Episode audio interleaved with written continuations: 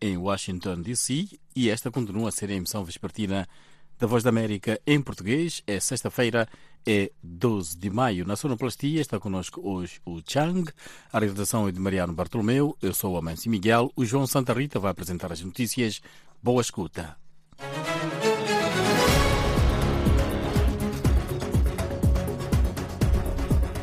Hoje em destaque nas notícias, o Ministério dos Negócios Estrangeiros da África do Sul convoca o embaixador americano e Pretória depois de acusações de Washington de que teria cedido armas à Rússia.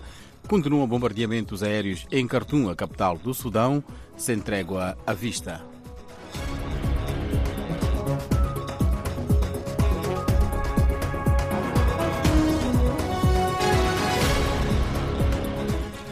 Transmitimos em onda média para Angola e São Tomé e Príncipe, em ondas curtas para todo o mundo e ainda frequência modulada em Moçambique, Cabo Verde e Guiné-Bissau. Em São Tomé e Príncipe estamos presentes através do nosso próprio retransmissor. Pode acompanhar a Voz da América em www.voportuguês.com Notícias em texto, áudio e vídeo no Facebook, no Twitter, no YouTube e também no Instagram, bastante para tal escrever VOA Português. O nosso WhatsApp é o mais um 202 251 9466. De seguida, João Santa Rita apresenta o Noticiário Internacional.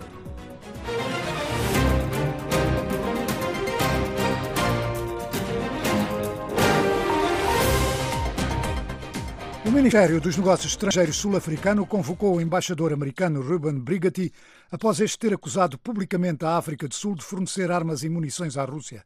Isto enquanto em Washington, um porta-voz do Conselho Nacional de Segurança disse que a entrega de armas à Rússia é uma questão muito séria. O porta-voz, John Kirby, disse que a administração Biden tem consistentemente apelado a todos os países para não fornecerem armas à Rússia. A ministra dos Negócios Estrangeiros sul-africano, Naledi Pandor, deverá contactar o secretário de Estado americano, Anthony Blinken, para discutir a situação, disse o Ministério dos Negócios Estrangeiros sul-africano. O embaixador americano na África do Sul, Ruben Brigham, disse numa conferência de imprensa na quinta-feira que a África do Sul tinha carregado armas e munições num navio russo na base naval de Simonstown, na cidade do Cabo. Na sequência dessas declarações, o presidente Cyril Ramaphosa confirmou estar a decorrer uma investigação. O Ministério dos Negócios Estrangeiros sul-africano disse não haver registro de uma venda aprovada de armas pelo Estado à Rússia no período em questão. Entretanto, em Moscou, o Kremlin disse que o presidente Vladimir Putin manteve hoje uma conversa telefónica com o presidente sul-africano, em que o chefe de Estado russo afirmou que a Rússia nunca recusou a vida diplomática para se resolver o conflito na Ucrânia. Putin disse apoiar uma proposta do presidente Ramaphosa para envolver dirigentes africanos em conversações sobre um processo de paz para a Ucrânia. A Rússia reconheceu, entretanto, hoje que as suas forças se tinham retirado do norte da cidade de Bakhmut na sequência de uma ofensiva ucraniana que o dirigente do grupo mercenário Wagner descreveu como uma retirada desordenada. Um porta-voz do Ministério da Defesa russo disse que a Ucrânia tinha lançado uma ofensiva com mais de mil soldados e 40 tanques de guerra. As suas tropas tinham repelido 26 ataques, mas as tropas numa zona tinham se retirado para se reagruparem. Há também notícias de avanços ucranianos ao sul da cidade que podem indicar uma tentativa de cercar as tropas russas em Bakhmut. Bombardeamentos aéreos e de artilharia continuam hoje na capital do Sudão, Khartoum, depois do exército e as chamadas forças de apoio rápido não terem conseguido alcançar um acordo de cessar-fogo, apesar de se terem comprometido a proteger civis e a permitir acesso de ajuda humanitária. Uma chamada declaração de princípios foi assinada na Arábia Saudita ontem à noite, após quase uma semana de negociações entre as duas fações. Pelo acordo, as duas partes comprometem-se a permitir a passagem de civis, pessoal médico e ajuda humanitária e minimizar os danos em instalações públicas e civis. As Nações Unidas disseram que 200 mil pessoas já fugiram para países vizinhos. O enviado americano às negociações, Volker Pertes, disse que as conversações sobre um cessar-fogo deveriam recomeçar ainda hoje. No Quênia, as autoridades disseram ter descoberto no sudeste do país mais 20 cor 29 corpos de membros de um culto religioso. O número de vítimas ascende agora a 179. Na quarta-feira, um tribunal negou fiança ao dirigente da chamada Igreja Internacional de Boas Notícias, Paul Mackenzie, que é acusado de ter dado ordens aos seus aderentes para se matarem aos seus filhos à fome para poderem ir para o paraíso antes do mundo acabar.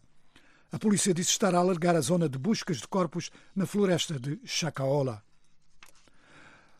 Um grupo armado palestiniano disparou hoje rockets em direção a Jerusalém e um comandante palestiniano foi morto em ataques aéreos israelitas na faixa de Gaza. As autoridades militares israelitas disseram que dois rockets foram disparados em direção a Jerusalém. Meios de informação locais disseram que ambos foram abatidos pelo sistema de defesa antiaéreo israelita. Pouco depois, Israel levou a cabo ataques aéreos na faixa de Gaza, matando um destacado líder da organização de jihad islâmico, Ayad al-Hassani, e um dos seus ajudantes. Hassani foi o sexto membro do Conselho Militar do Jihad Islâmico a ser morto por Israel esta semana.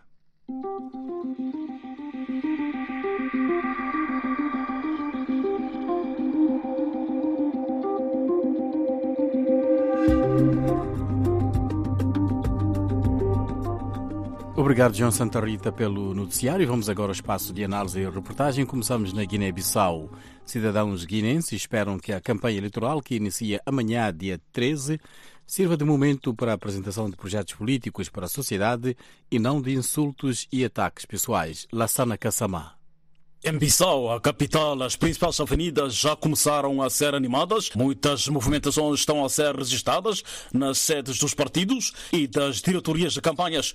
Mas o que é que os guineenses esperam desta campanha eleitoral? É uma festa da democracia política, onde os partidos políticos vão nos apresentar os seus projetos políticos e para poder, no final, tirar as nossas eleições. Não é a primeira eleição no país, mas nada resolveu. São mesmo as pessoas que vão fazer a campanha enganando o povo mais novo. Eu espero o espírito de, de, amizade e irmandade. Opiniões vindas de Cabo Leste da Guiné-Bissau mostram pouco sinal de movimentações, tanto assim que as ruas estão menos coloridas com bandeiras e cartazes dos partidos políticos. Que os partidos não façam uma campanha de ataque pessoal, que seja uma campanha onde é que eles vão apresentar programa em que o país estará em primeiro. Deve ser uma campanha eleitoral em que os partidos políticos vão poder, eh, de facto, apresentar as ideias, os projetos que têm para o desenvolvimento do país. Que a partir de amanhã possamos ter uma outra visão para que possamos votar e decidir para o futuro da nossa Guiné. O mesmo cenário se assiste também em Bafatal, onde a alegada falta de educação cívica teve impacto. Está tudo na incerteza. Não sei, mas eh, até agora, como você está a ver, não fizeram educação cívica. É preciso que se crie condições né, para que possam decorrer num ambiente em que todos os envolvidos no processo possam ter a confiança. Enquanto isso, em Canchungo, norte da Guiné-Bissau, não se vê também muitas atividades eleitorais.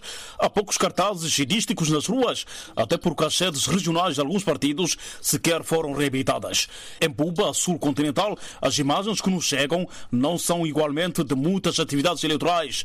E sobre a participação dos cidadãos na campanha eleitoral, que inicia já amanhã, registramos algumas opiniões. Vou participar, vou cumprindo com o meu direito cívico enquanto cidadão, vou estar atento a acompanhar os projetos políticos, assim para no final saber qual é o político que tem o maior projeto para essa nossa terra. Não vou participar, na verdade, por causa também do tempo, mas é verdade que simpatizo, tenho partido. Eu vou participar e eu convido também os meus amigos e classe juvenil a participar na campanha. No entanto, há quem se manifesta preocupado com a questão de segurança durante a campanha eleitoral. Esperamos que as autoridades que estão neste momento a gerir o país deixem as pessoas, os candidatos, os partidos políticos, façam uma campanha sem intimidação, sem medo, sem sequestros, sem problemas, uma campanha livre, justa e transparente. Assana Ksama, para a Voz América. Obrigado, Lassana da Guiné, para Cabo Verde. A visita do Primeiro-Ministro de Cabo Verde, que faz uh, desde terça-feira até hoje ao Marrocos,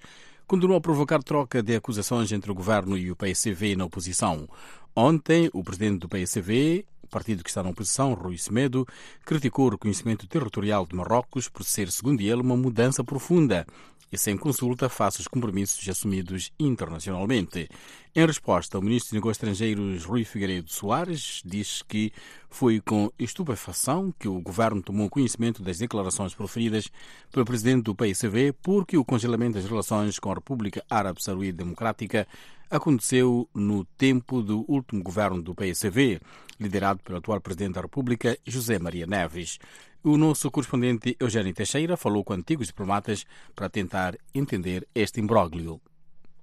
O chefe do executivo cabo-verdiano, Ulisses Correia Silva, considera a aposta ganha o reforço nas relações diplomáticas com o Reino do Marrocos. Estamos a iniciar uma nova era nas relações entre Cabo Verde e Marrocos, pelo reconhecimento da integralidade do território marroquino, incluindo o Sara Ocidental. Esta tomada de posição foi reprovada pelo PCV, maior partido da oposição, para quem entra-se em contramão em relação ao alinhamento no quadro da ONU que prevê a realização de um referendo para que os sarauís decidam o caminho a seguir sobre o destino do país. O cientista político Aquilino Varela também não vê com bons olhos o posicionamento assumido pelo governo, realçando que tal decisão pode ter sido influenciada pelo novo alinhamento de certos parceiros internacionais sobre a matéria Saara-Ocidental, bem como de interesses em obter maiores contrapartidas na relação do arquipélago com o Reino Magrebino.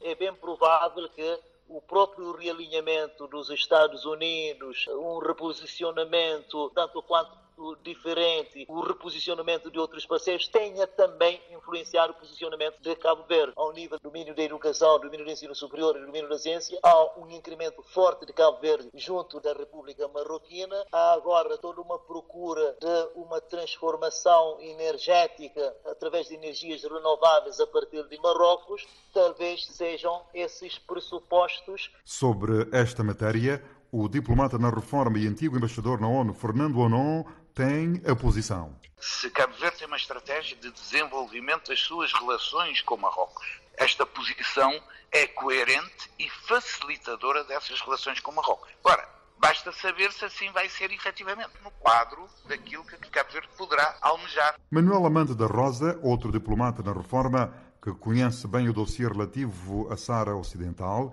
considera que então, quando o Cabo Verde toma uma posição dessas, de mudança de uma ação externa determinante tomou, é porque espera que tenha contrapartidas. Eu duvido é que venha a haver contrapartidas, não? Por aquilo que eu tenho seguido há longos anos na, nas relações internacionais, não vejo grandes contrapartidas significativas que possam, daqui a 5 ou 10 anos, dizer, olha, valeu a pena nós termos mudado de posição na questão do Saara Ocidental. Cidade da Praia, Voz da América, Eugênio Teixeira. Obrigado, Eugênio Teixeira, que aqui conversou com antigos diplomatas para tentar entender o imbróglio em relação às relações Cabo Verde e Marrocos. A visita do presidente angolano João Lourenço a Malange agita aquela cidade. O Isaías Soares reporta que a cidade veste-se para receber o presidente da República, mas os munícipes querem investimentos. A cidade de Malange está a ser enfeitada para receber esta sexta-feira o presidente da República, João Lourenço, que cumprirá visitas aos empreendimentos hidroelétricos construídos nesta província. O programa oficial da deslocação do chefe de Estado ao município de Cacoso, onde estão as barragens de Lauca e Capanda, ainda é desconhecido, mas o corre-corre é vizido na rua que dá acesso ao aeroporto local. O mototaxista da Graça Antônio, 31 anos de idade, diz que a imagem da cidade está a mudar nos últimos dias. Estamos a ver os homens da limpeza estão a trabalhar e também nós queremos a melhorar condições dos nossos parques. O munícipe Bernardo Francisco, 26 anos, é de opinião de que se há dinheiro para ornamentar a cidade, deve igualmente se encontrar uma saída para aumentar a empregabilidade da juventude local. Este dinheiro que estão a pintar na cidade, isso seria para dar naqueles que estão a necessitar. Por exemplo, nós, eles consideram que o mototáxi é trabalho, isso não é trabalho, isso é risco de vida. Nós só nos sentimos felizes quando chegamos em casa, porque enquanto estivemos na estrada, não sei, só Deus sabe o plano que, que vai acontecer para nós. Helena Tenente, estudante universitária, que felicita a presença de João Lourenço Amalange, solicita a despartidarização das estruturas governamentais. O presidente da República tem uma missão enorme. Esta missão é servir o país na íntegra. E gostaríamos nós, o presidente, mudar-se a forma de atuação, que o presidente despartidarizasse as instituições públicas do Estado, porque o presidente é um servidor público. É público porque está a pertencer a uma, a uma população que lhe, que lhe elegeu no tal, ou que legitimou ele como presidente. E temos estado a ver que o presidente faz mais as promessas do que outra coisa. O presidente João Lourenço esteve em Malange em agosto de 2022, na qualidade de candidato do partido MPLA às eleições gerais daquele ano. Isaías Soares de Malange para a Voz da América. E de Malange para Choque, em Moçambique, as autoridades do distrito de Choque, na província moçambicana de Gaza, Vulnerável a inundações resultantes de mudanças climáticas, procuram fundos para a reabilitação do dique de proteção. A infraestrutura foi danificada este ano pelo ciclone Fred. Francisco Júnior. O administrador do distrito de Chocwe diz que é urgente conseguir dinheiro para reabilitar de novo o dique de proteção da cidade. Neste momento, o que é prioritário como obra de emergência é o tapamento rápido desses rombos provocados. Neste momento, a nossa cidade de Chocwe está completamente desprotegida. Numa situação de amanhã ou para a semana aparecerem chuvas intensas com maior dimensão e uma ameaça de um ciclone, a nossa cidade de Chocwe corre o risco de ficar completamente inundada. E segundo o administrador do distrito, para fazer uma reabilitação de emergência visando reparar o dique de proteção da cidade de Chocwe, são necessários mais de 300 mil dólares americanos. E para ajudar na recuperação produtiva dos agricultores, mais de 600 mil dólares americanos. Agricultores que dizem estar a precisar de apoio como é o caso de Carlos Zefanias Mate, que vive nas proximidades da barragem de Macarretane e diz ter perdido tudo. Perdi o tomate, perdi o milho e pepino e pimento. A quantidade era um hectare de pimento, um hectare de pepino e meio hectare de milho, meio hectare de tomate. E agora está a conseguir recuperar ou não? Está a tentar recuperar, mas não é fácil. O que é que falta? Falta material para trabalhar. Não tem dinheiro, não tem nada para começar a trabalhar. Sementes? Semente também não tem. Em termos de produção agrícola, conforme eu disse, neste momento estamos a cefar o arroz, estamos a prever cerca de 11 mil toneladas de produção do arroz e estamos a preparar a terra para aproveitar as hortícolas. Neste momento está-se a lançar a semente do tomate, a semente do repolho, a semente do pepino, entre outros produtos. Os nossos agricultores estão completamente empenhados. É verdade que também estamos com déficit de semente, porque devido a esta situação que os nossos produtores passaram, a necessidade de apoiar no sentido de garantir a semente. Primeiro ouviu Carlos Zefanias Mate, um agricultor que perdeu toda a produção durante as cheias deste ano no Chocwe, e a seguir é seu Muyanga, administrador daquele distrito de Gaza. Gaza, uma das províncias do sul do país afetadas pelo ciclone Fred. E de Gaza para a Voz da América, falou Francisco Júnior.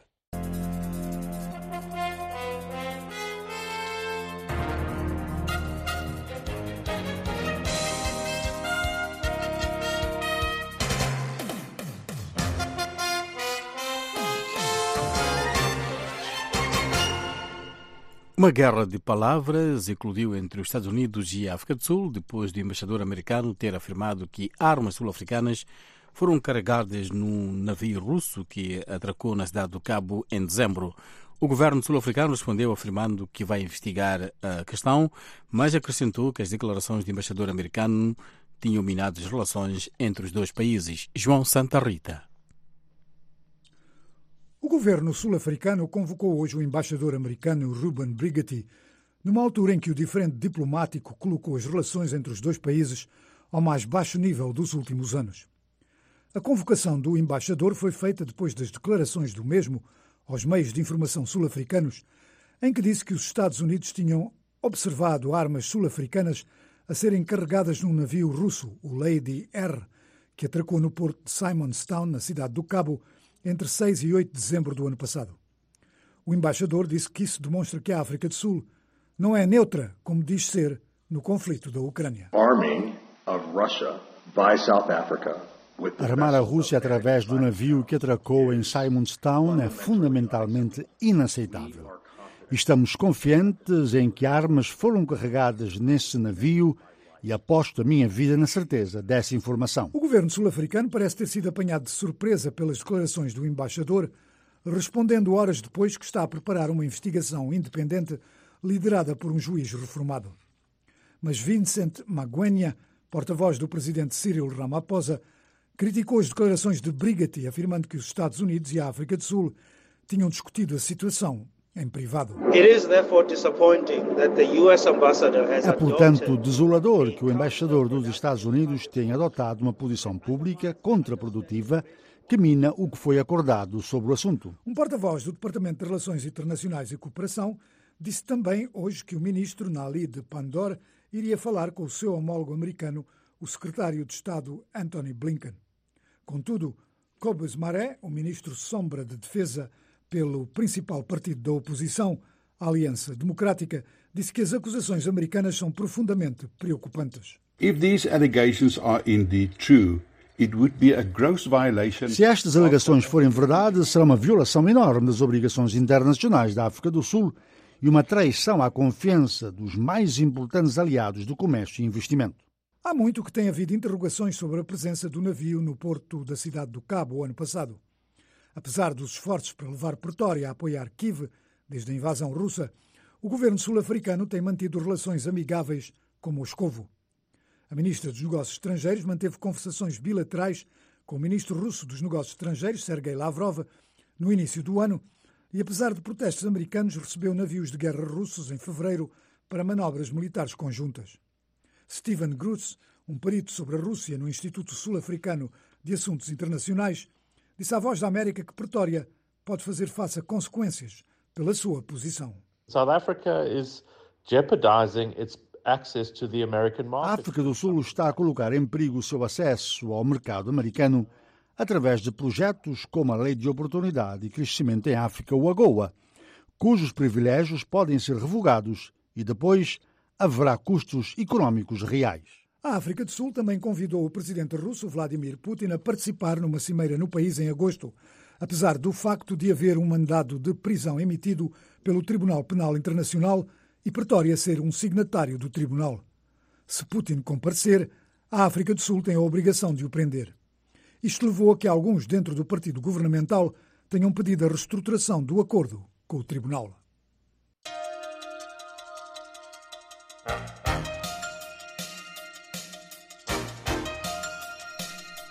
Organizações de defesa dos direitos humanos pedem às autoridades da Nigéria que suspendam o reassentamento de pessoas que fugiram dos ataques de grupos radicais islâmicos no nordeste daquele país. As autoridades do estado de Borno realocaram a maioria dos campos para pessoas deslocadas, mas aqueles grupos e opositores consideram que a segurança e as necessidades básicas não estão a ser atendidas. Detalhes com o Álvaro Luger Andrade. Zara Malam vivia num acampamento improvisado em Maiduguri desde 2017, quando fugiu de ataques na sua aldeia de Sigal. Em junho, o governo do estado de Borno fechou o campo e se ofereceu para reassentar as pessoas deslocadas internamente que lá viviam. Malan diz que não estava convencida da sua segurança. Mudou-se para Ram, uma comunidade que abriga milhares de deslocados sob vigilância militar constante. O governo nos tem ajudado, mas desde que decidiu mandar-nos de volta para casa, vim para este lugar. Ainda que não houvesse ameaças de segurança, não teria para onde regressar. Todos os meus parentes estão mortos. O estado do Borno é o epicentro da dura batalha de quase 15 anos da Nigéria contra terroristas.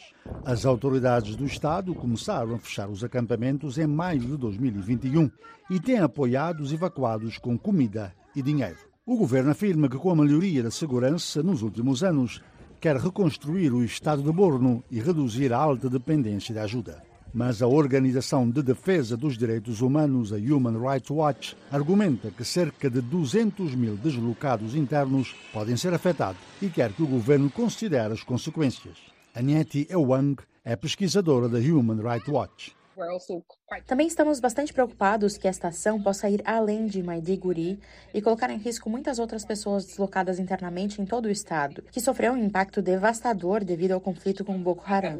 De acordo com a pesquisa da Organização Internacional para a Migração, apenas 15% dos deslocados internos disponibilizaram-se a mudar devido à alegada melhoria de segurança. A pesquisa também mostra que quase 50% dos evacuados voltaram para as suas aldeias de origem porque não tiveram outra escolha. Matias Schmali é o residente da ONU e coordenador humanitário da organização.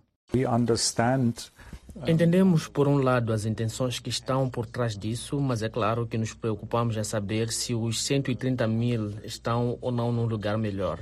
este tipo de movimentos de pessoas deve ser voluntário, digno e baseado em escolhas conscientes. Um, uh, and, and Muitas organizações humanitárias interromperam a distribuição de alimentos e ajuda financeira depois que o governo anunciou o encerramento dos campos. Organizações de ajuda humanitária em Borno, como a Ação contra a Fome, dizem que já estão a enfrentar sérios problemas de desnutrição. Ahmed Odewale é vice-chefe de nutrição daquele grupo. Relatórios de várias unidades de saúde mostraram um aumento constante no número de casos de desnutrição, embora não estejamos na estação de escassez. Por enquanto, muitos esperam que o governo não encerre mais acampamento.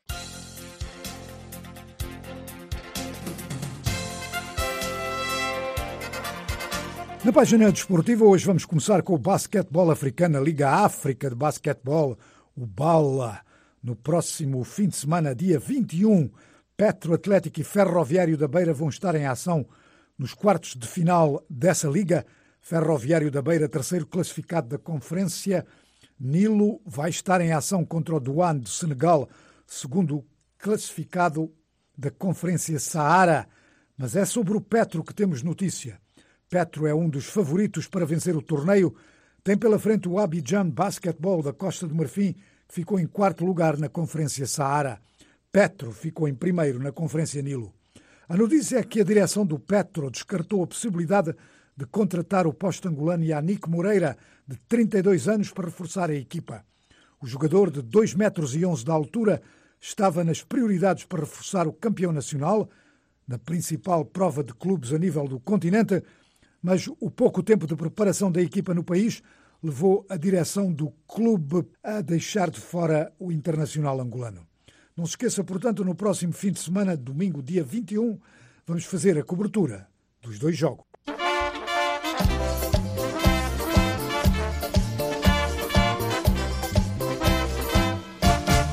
Vamos agora para o futebol. Começamos com a notícia de que o Manchester United poderá finalmente, e após muitas semanas e semanas de negociações, mudar de dono. O jornal britânico The Sun disse que o bilionário inglês Jim Ratcliffe e a sua companhia Ineos estão dispostos a pagar 6.300 milhões de dólares pela maioria das ações do United, num acordo que permitirá a entrada de outros investidores. Há interesse nisso de companhias de investimento o grupo Carlyle e a Elliott Management. Os atuais donos, a família Glazer dos Estados Unidos, compraram o Manchester United em 2005 por 990 milhões de dólares. Vão fazer um bom lucro. Ontem, nas meias finais da Liga Europa, Roma bateu o Bayer Leverkusen por 1-0. Juventus empatou com o Sevilha a um golo.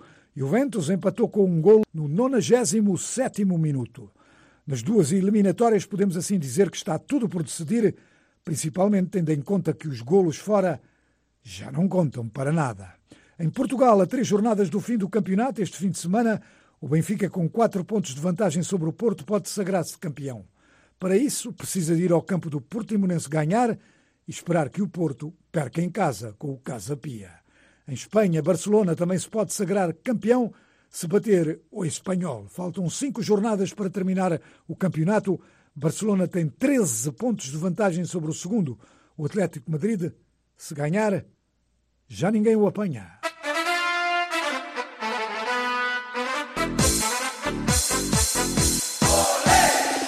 Basquetebol americano, NBA, ontem Boston Celtics tinha que ganhar e ganhou. Bateu o Philadelphia 95-86 e esta eliminatória está empatada a três jogos, portanto o próximo é de vida ou de morte para ambas as equipas. No outro jogo de ontem, Denver Nuggets deu que basada, deu uma surra ao Phoenix Suns 125-100 e Phoenix disse bye-bye à competição. Denver Nuggets aprovou-se para a próxima fase por quatro jogos contra dois.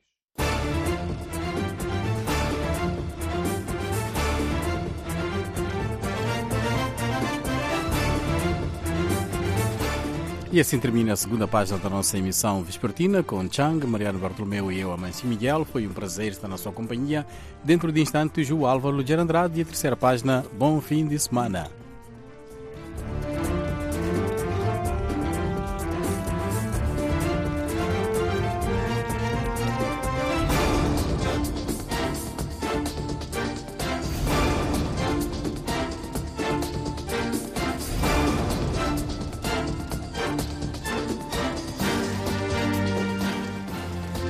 Esta é a voz da América.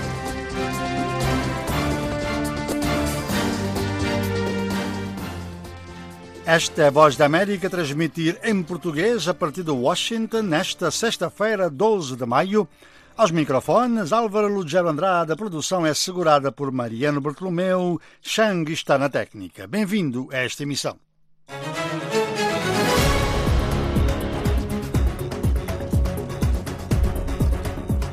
Transmitimos em ondas curtas para todo o mundo e ainda em frequência modelada através de rádios parceiras em Moçambique, Cabo Verde e Guiné-Bissau e do retransmissor local em São Tomé e Príncipe. Na internet pode acompanhar-nos em voaportuguês.com através do seu computador, telemóvel e tablet. Juntos também através do Facebook, do Twitter, do Instagram, do YouTube, com a nossa referência VOA Português. E para contactos com a redação central da Voz da América, o nosso número WhatsApp mais um 202 251 9466.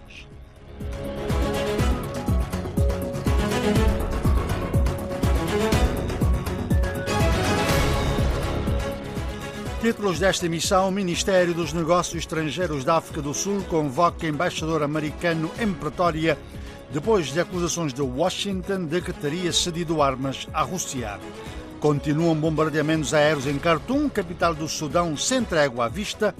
Em Cabo Verde, o governo e o PICV, na oposição, trocam acusações sobre a mudança de política em relação a Marrocos e à Frente Polisário. E na Guiné-Bissau, muita expectativa na véspera do arranque da campanha eleitoral.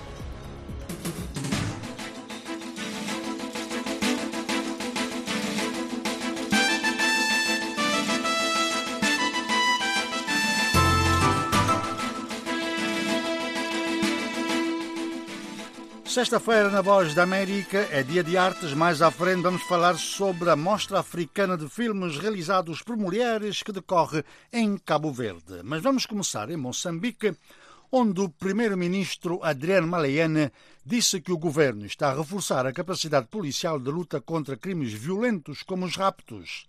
Ah, o chefe do governo disse que desde 2021 Moçambique registrou 28 casos de rapto, dos quais 15 foram totalmente esclarecidos, o que representa, segundo ele, um nível de desempenho na ordem de 56,6%.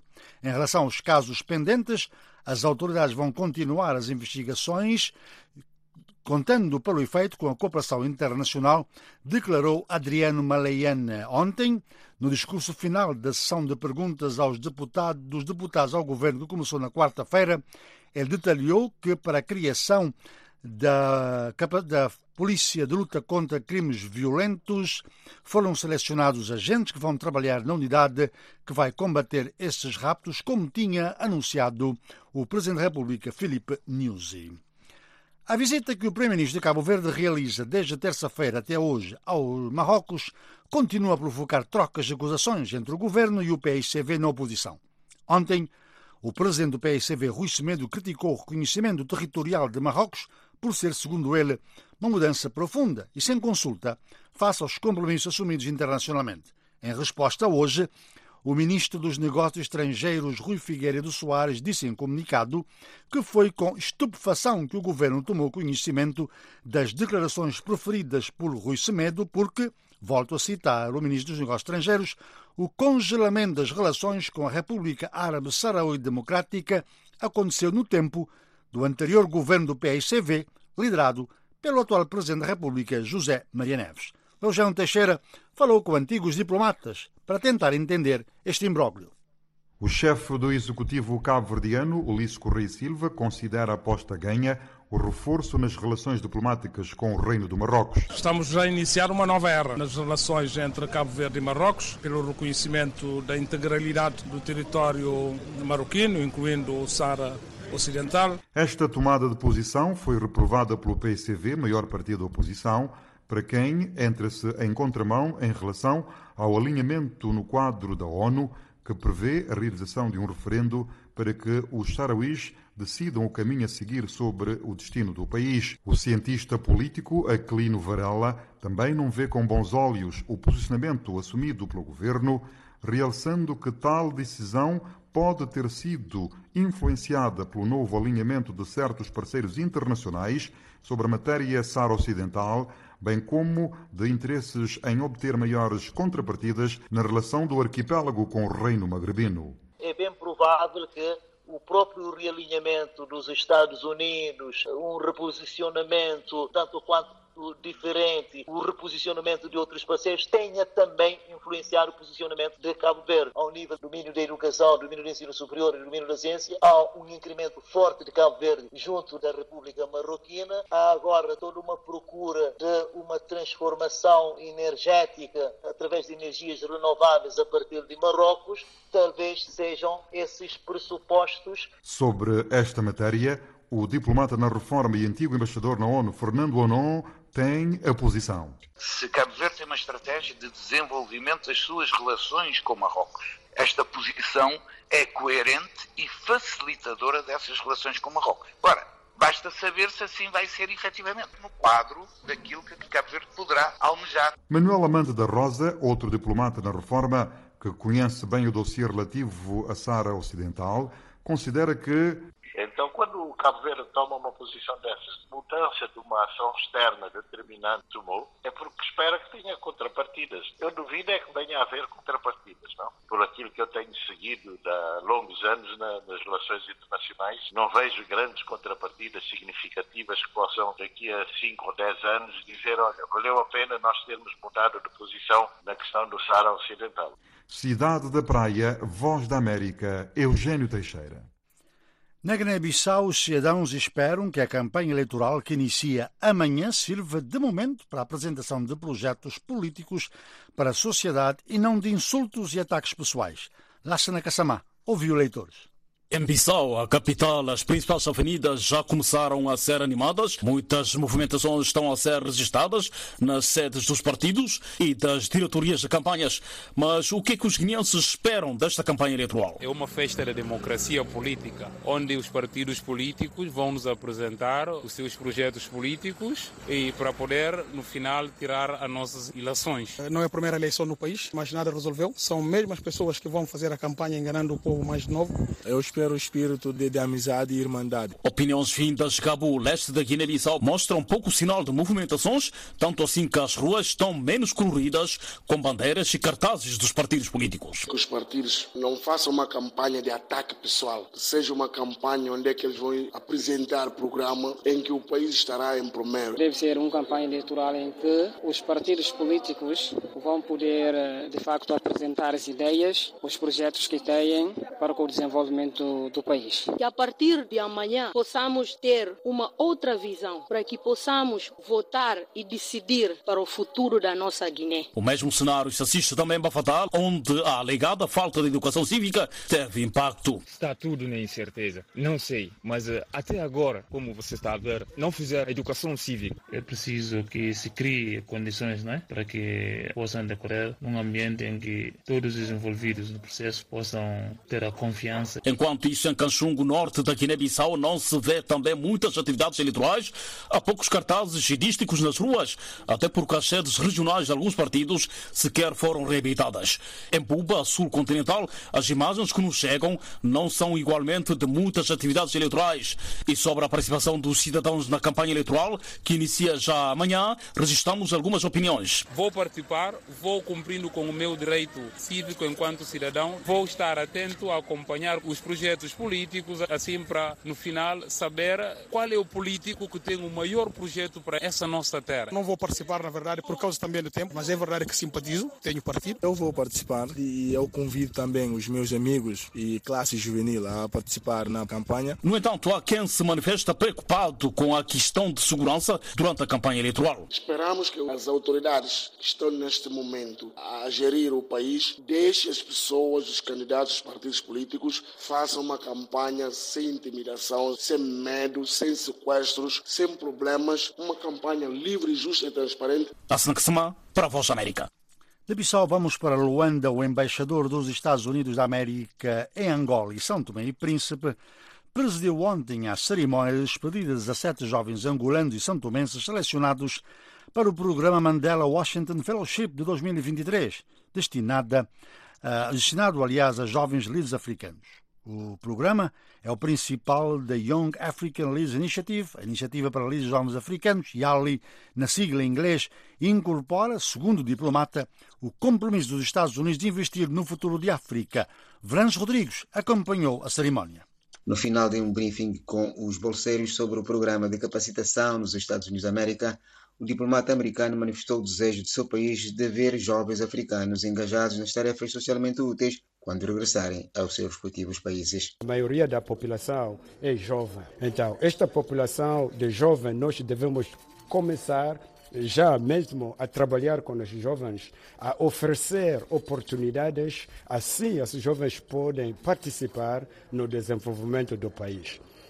Para nós, como os Estados Unidos da América, um, uma maneira de jogar o nosso papel nesta área é para selecionar alguns jovens de muitos países do mundo para tentar fornecer esta oportunidade onde eles podem, podem continu, continuar a explorar o que, que eles pode, podem fazer. O jovem Alfredo Zecas, da província do Bié, disse ser um privilégio fazer parte do grupo de bolseiros que vão ter a possibilidade de aumentar os seus conhecimentos nos Estados Unidos da América. Eu já tenho um projeto social, de intervenção social, trabalho com adolescentes e crianças, tive várias formações quanto órfão, e a ideia é criar uh, alguma coisa que não existe no BIE. Por exemplo, eu vejo muitos, muitos adolescentes, muitas crianças que só vivem sem propósito. Então, a ideia é, que tal criar espaços onde eles podem usar os seus talentos para impactar outras vidas, uh, para saírem da, da perdição. Cristiano dos Santos trabalha no ramo da educação em Luanda e considera a bolsa que lhe foi oferecida uma oportunidade que vai revolucionar a sua vida porque vamos ter a oportunidade de interagir com inúmeros países, eh, jovens africanos eh, que estão a trabalhar em prol das suas comunidades e podemos arranjar soluções para nossos problemas sociais. E quando voltar, eh, vou querer continuar a trabalhar no ramo da educação e poder ajudar jovens a prevenirem principalmente doenças na área de saúde oral, que ainda é um, tem, tem, temos uma grande lacuna nessa área e é nesse sentido que eu quero trabalhar, ajudar a comunidade a saber como se prevenir de de doenças orais. Wilbert Ferreira veio de São Tomé e Príncipe e de ser parte do seu sonho e ser selecionado para fazer parte do grupo de jovens talentosos africanos. Espero aproveitar ao máximo para desenvolver as minhas competências em termos de liderança, gestão como tal, é, melhorar o meu inglês, é óbvio, né, é um bom momento para praticar, desenvolver muito mais e é, é uma ferramenta que a África, São Tomé e Príncipe, especialmente precisa. Eu espero ser parte da mudança do meu país no futuro e contribuir ativamente não é, para materializar esse grande sonho. Venâncio Rodrigues, Voz da América. Aqui na Voz da América, sexta-feira é dia de artes e vamos hoje falar de cinema. Termina na cidade da Praia amanhã, terceira edição da Cena, a mostra africana de filmes realizados por mulheres que começou ontem. O Hans Miguel falou com a fundadora e promotora da mostra, Chisana Magalhães. Esta é a nossa proposta de artes para hoje.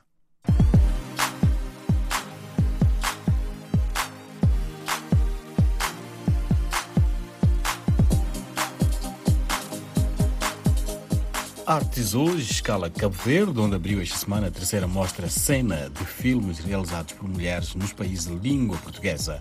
Xisana Magalhães, realizadora e fundadora da mostra, conta o que de facto acontece. Um, bem, é uma história simples. Um, começamos há três anos, como, uh, como bem disse, em 2020. Um, a ideia para fazer essa mostra não é bem um festival, é mais uma mostra, não é? Uh, surgiu quando eu estive no final de 2019 a participar de um programa Rio Press Talents do Festival de Cinema do Rio de Janeiro.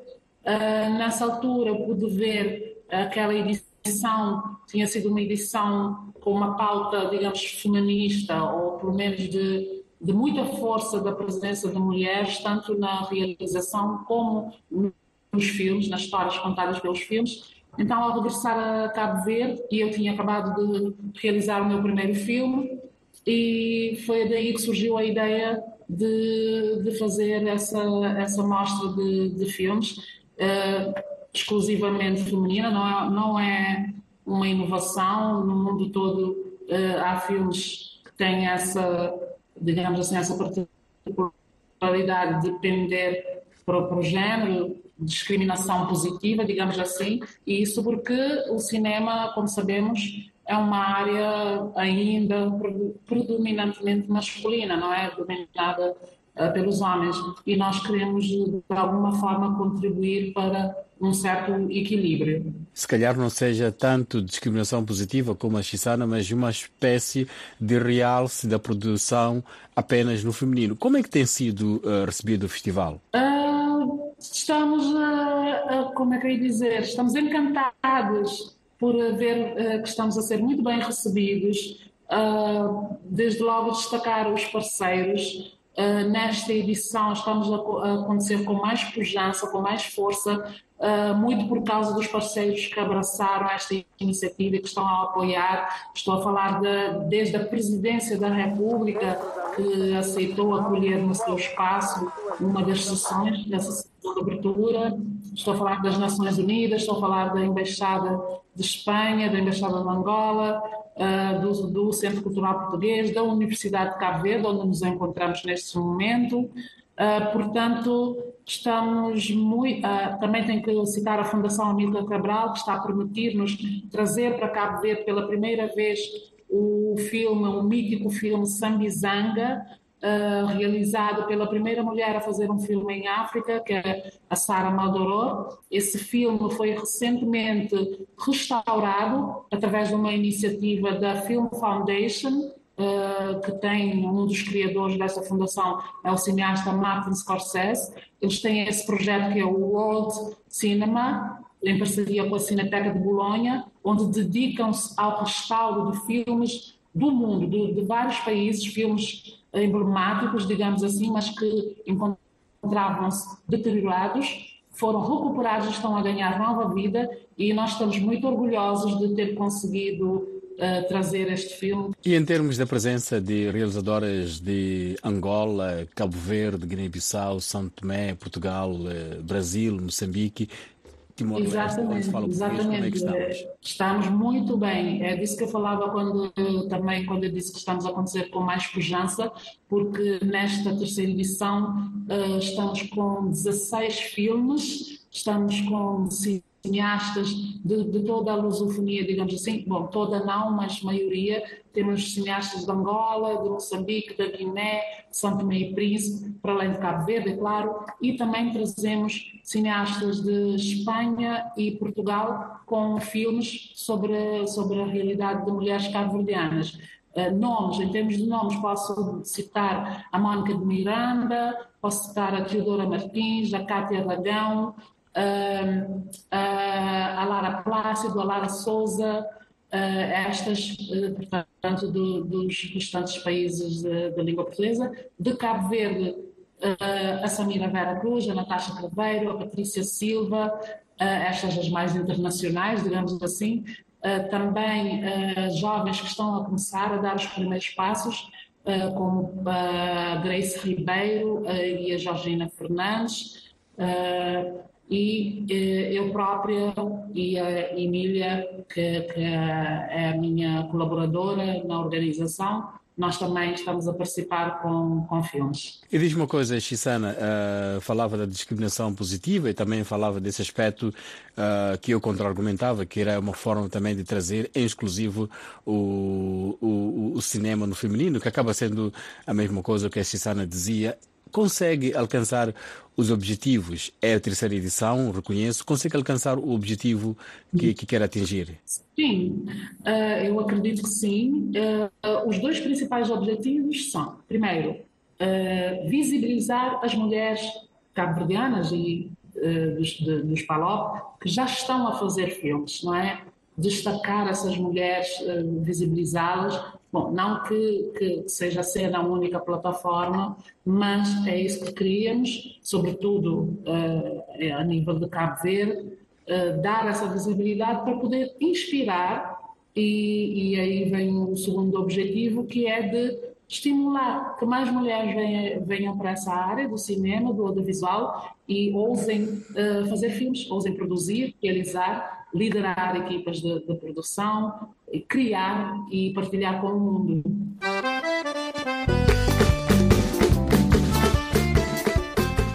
Obrigado, Chisana Magalhães, que lidera a mostra Cena Cinema no Feminino em Cabo Verde. Assim foi Artes, com a realização de Mariano Bartolomeu. Sou o Amâncio Miguel. Até a próxima.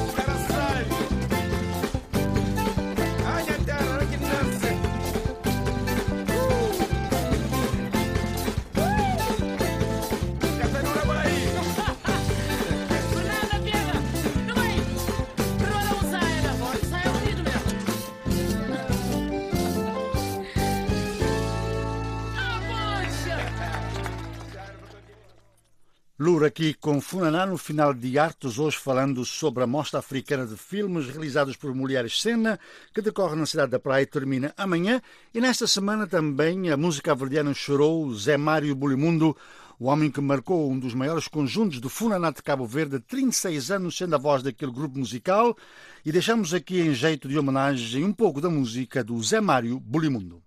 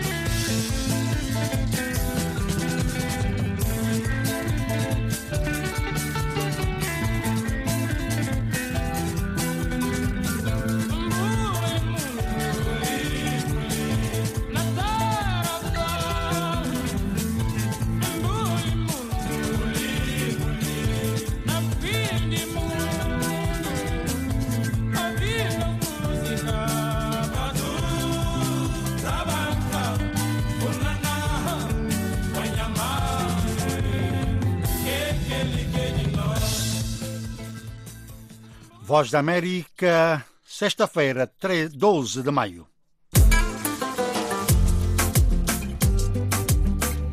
De segunda a sexta, a Voz da América em português apresenta 30 minutos de informação. É Washington Fora de Horas, pode ver no Facebook e no YouTube e também no nosso site na internet em www.voaportuguês.com. O Washington Fora de Horas começa às 12h30 em Cabo Verde 13h30 em São Tomé e Príncipe na Guiné-Bissau. O Washington fora de está em Angola a partir das 14h30 e Moçambique pode entrar em sintonia connosco às 15h30. Juntos a nós, de segunda a sexta, para o Washington fora de.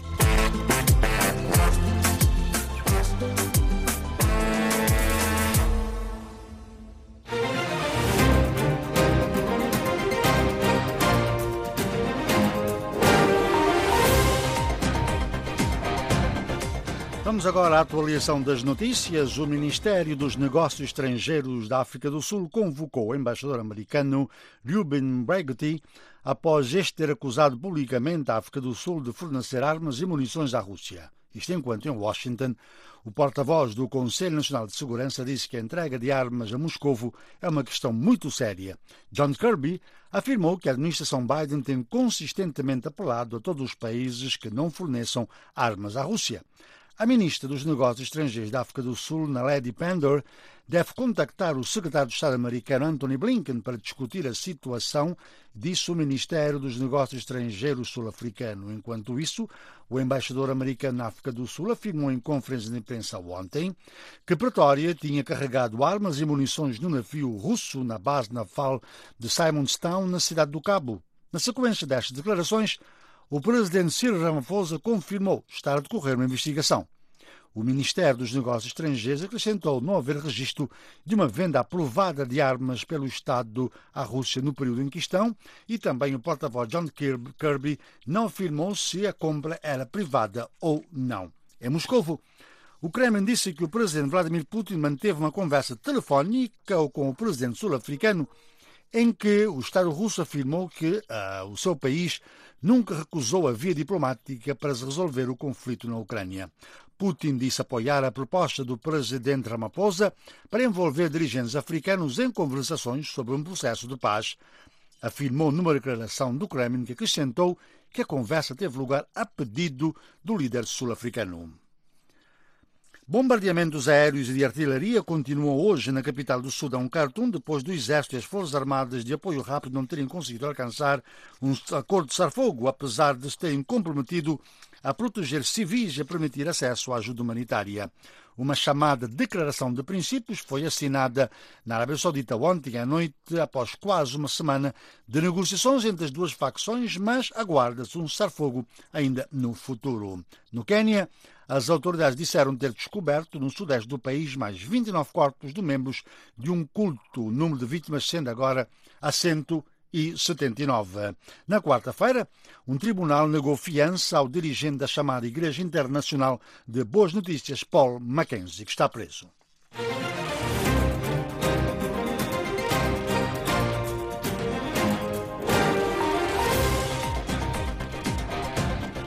E assim chegamos ao final desta emissão da Voz da América nesta sexta-feira. Em nome de todos que a produziram e apresentaram, se despedem na técnica Chang, uh, Mâncio Álvaro, Ligero Andrade e Mariano Bartolomeu. Até amanhã.